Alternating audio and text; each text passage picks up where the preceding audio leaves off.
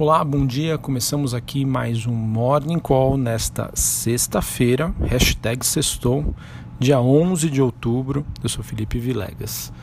Bom, olhando para o desempenho das principais ações globais, temos hoje um dia bastante positivo. A maioria das bolsas seguem em alta nesta sexta-feira, após Donald Trump dizer que o primeiro dia de negociações com a China acabou transcorrendo muito bem e reafirmou que ele se encontrará hoje novamente com o vice-premier chinês Liu He.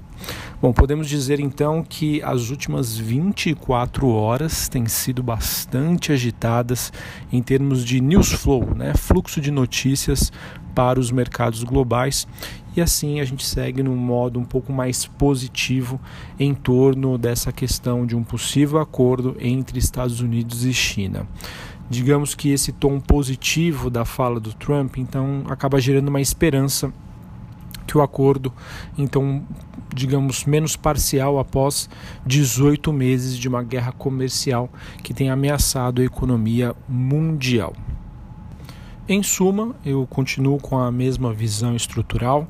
O cenário base, sim, leva a, a, a gente crer num mini acordo, entre aspas, um acordo parcial, que assim evita a adição de novas tarifas, porém não retira as tarifas anteriores. Ah, isso é um ponto importante. Isso sustenta então o humor dos ativos de risco no curto prazo, mas não afeta o desafio de longo prazo em relação ao crescimento global das principais economias.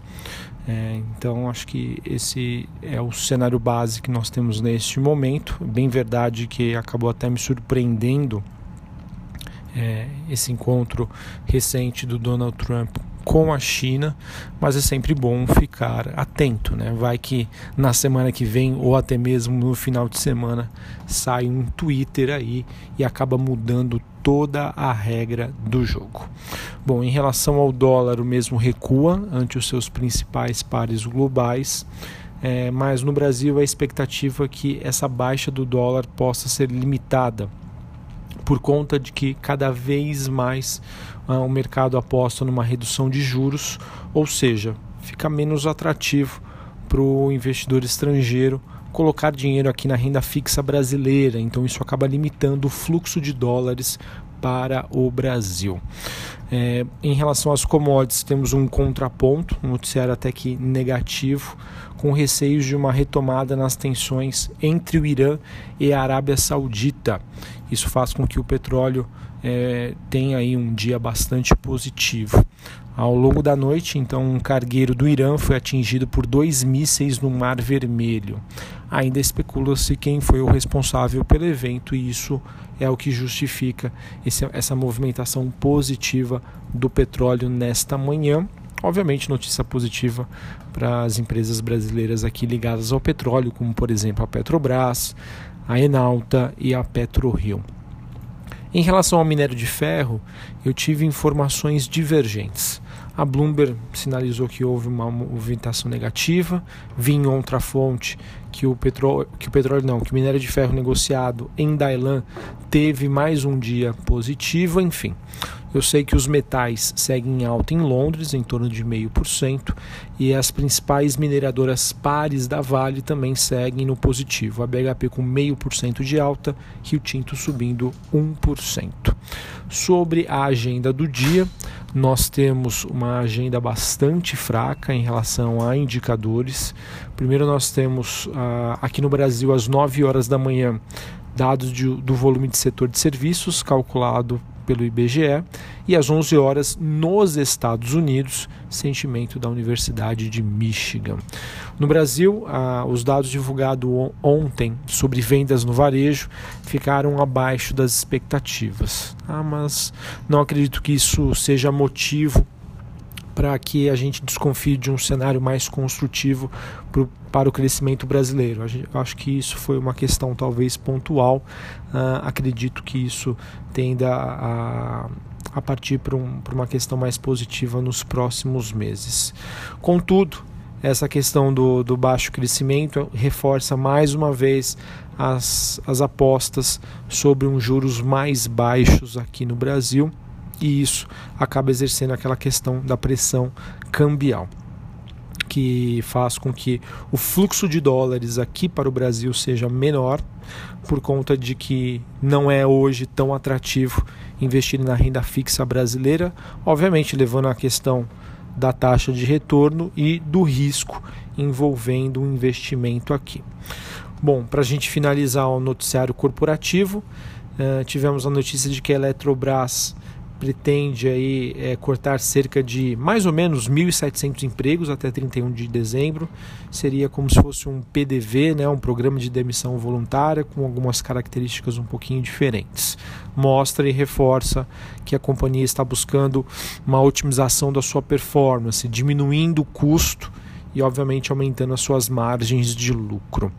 Banco Inter divulgou ontem a, a sua prévia operacional com fortes sinalizações em relação ao crescimento e originação de crédito. Originação de crédito teve um aumento de 123% na comparação anual. B3 divulgou que o valor médio diário de ações negociadas em setembro cresceu 71,5%, então mais um, um dado positivo mostrando o fortalecimento e o crescimento do investimento em ações aqui no Brasil. Eu, particularmente, fico muito contente com essa notícia. Embraer ontem confirmou férias coletivas em todas as suas unidades. Esse movimento deve acontecer no mês de janeiro envolve o plano estratégico da companhia sobre a questão da reformulação, remodelação sobre a sua fusão com a Boeing. A Helbor, empresa do setor de construção civil, ela que recentemente fez um, IPO, né, uma oferta é, subsequente, levantou cerca de 560 milhões de reais com a emissão agora de 211 milhões de novas ações. E a Biotoscana, aquela empresa do setor de farmacêutico, que o mercado estaria especulando, né, uma possibilidade de compra pela Eurofarma. É, uma, a Bloomberg publicou uma nota dizendo que a companhia se pronunciou dizendo que não há, não há ainda nenhuma decisão uh, que foi tomada sobre a potencial venda. Pode ser Pode ser que por conta desse pronunciamento dê uma certa esfriada, alguns investidores que estejam muito bem aí posicionados, né, realizem os seus lucros, pode vir com um tom negativo, mas não muda em nada. Acredito que ainda está em construção né, esse cenário dessa possibilidade de venda e que, de acordo com o valor ontem, o valor aproximado poderia chegar a 12 reais por ação, que geraria mais ou menos um upside ali em torno de 20 a 30%. Bom, então é isso. A gente segue hoje com um noticiário um pouco mais negativo e que isso já está sendo suficiente para que as bolsas tenham uma movimentação positiva nesta sexta-feira. Muito bom, hein? Começamos aí, entre aspas, o final de semana com o pé direito. Eu acredito que isso favoreça sim as ações brasileiras, bancos, principalmente empresas ligadas a commodities. Fica a dica aqui: o setor de siderurgia está bem amassado e não por menos. Né? Essa questão de demora da recuperação econômica faz com que ainda essas empresas sintam uh, essa questão do, do finalzinho ali da, não digo crise, né, mas digamos para a gente partir para um crescimento é, mais significativo. Né? Inclusive várias é, empresas, perdão, né, casas de análise, acreditando que essa melhora do setor de siderurgia só aconteça no primeiro trimestre, segundo trimestre de 2020. Mas, né, para quem for antecipar esse movimento, como a, o preço desses ativos segue bastante atrativo, qualquer notícia envolvendo um sinal de apaziguamento da questão da guerra comercial já é suficiente para essas empresas terem uma movimentação positiva. A gente visualizou isso no programa anterior. Um abraço a todos, uma excelente sexta-feira e até a próxima. Valeu!